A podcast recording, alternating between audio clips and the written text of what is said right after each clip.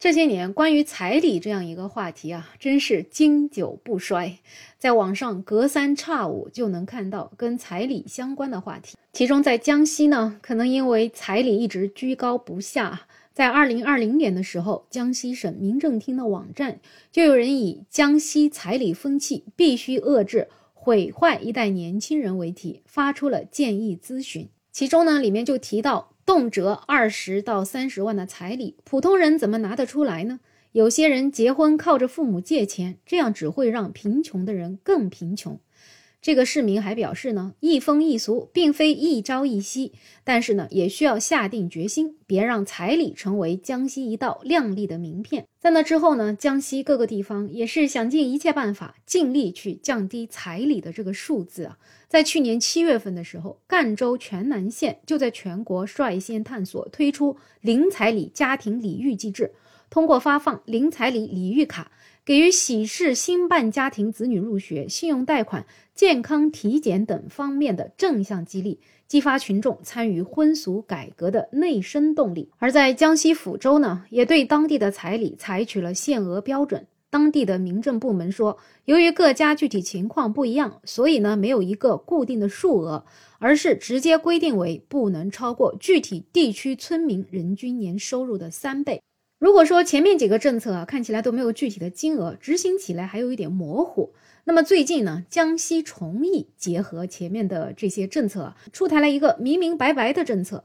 他们的这个政策的名字也是叫零彩礼、低彩礼家庭礼遇机制，给新人家庭提供子女入学、交通出行、健康体检等方面的正向激励。这个就感觉跟前面赣州的这个彩礼政策啊很类似了，但是呢，他们做的更细致。其中有这么一条：男方给女方的聘礼礼金为零，或者不超过三点九万元，就可以视作零彩礼、低彩礼。他们的孩子持礼遇卡，可以在学前义务教育阶段按照第一顺序择校入学。看到这样一个非常细致的政策之后啊，有很多网友说：“谁能想到有一天上学竟然跟彩礼能够结合在一起了呢？而且这样的政策它实施起来到底是否真正有意义呢？”我想，如果说一个家庭啊，他真的需要给女方彩礼，而且这个价钱远远不止三点九万元，那么既然两口子能够结合到一起，当然还是想要为孩子去争取一个优先入学的机会了。所以，这个彩礼到底是多少钱，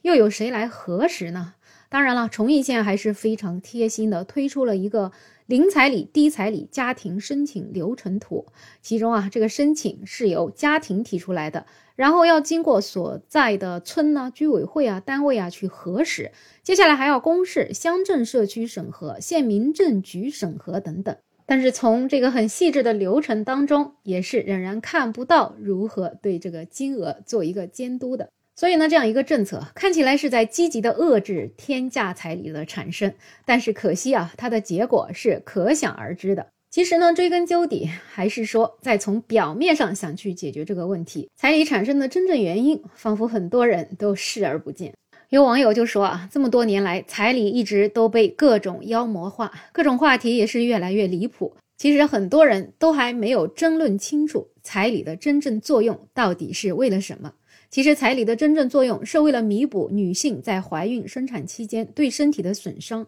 对工作上升受阻的补偿，而不是男性以及女性原生家庭用来谈条件，而忽略女性本身所受的伤害所产生的对立话题。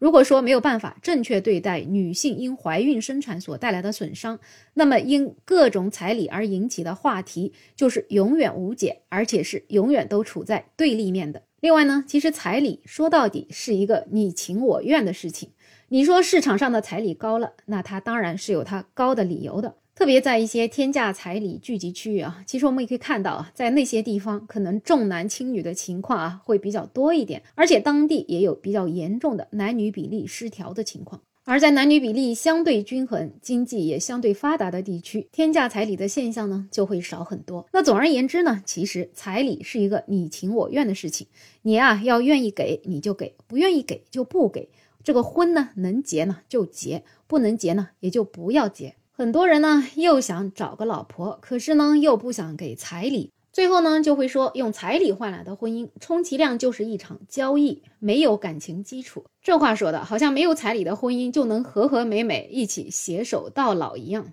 这个世界啊，纷纷扰扰，各种各样的奇葩事情看多了，其实还真不乐观呢。好了，本期话题呢就聊这么多，欢迎在评论区讨论，也欢迎订阅、点赞、收藏我的专辑。没有想法，我是梅乐，我们下期再见。